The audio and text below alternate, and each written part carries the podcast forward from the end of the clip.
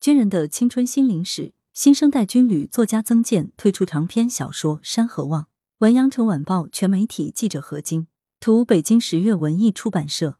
近日，火热的青春，辽阔的家国山河，新生代军旅作家曾健长篇小说《山河望》新书分享会在沈阳北方图书城举办。作家、评论家高海涛，作家刘恩波。辽宁文学院副院长周荣以及作者曾健就《山河望》这部军旅文学作品及作者的文化地域性进行对谈分享。《山河望》是新生代军旅作家曾健的长篇小说，由北京十月文艺出版社推出。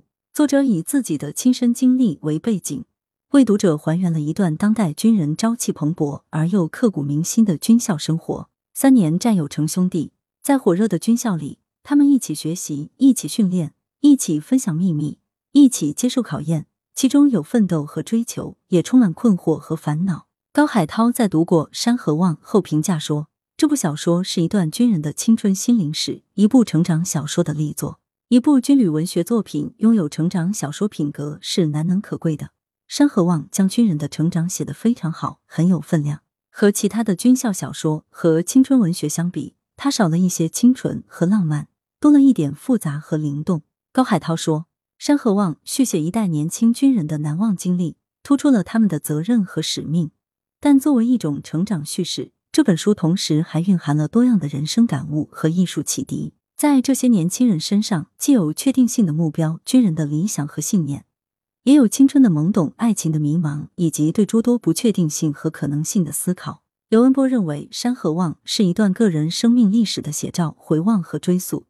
它是曾健的诚意之作、情感之作、灵性之作。他说：“中国的文学传统中讲修辞立其成，如果一个作家没有强烈表达内心情感的愿望，便无法写出好作品。”书中有许多的声音、感悟、生命体验，都是曾健曾作为个体在军校锤炼自己生命历程所得的精华。曾健则称自己是一名想象力稍弱的作家，大部分故事以真实为原点。上面有点阳光，有点雨露，有点阴影，但基点是真实。他说这部小说有虚构的成分，但情感上是真实的。来源：羊城晚报羊城派，责编：黎存根。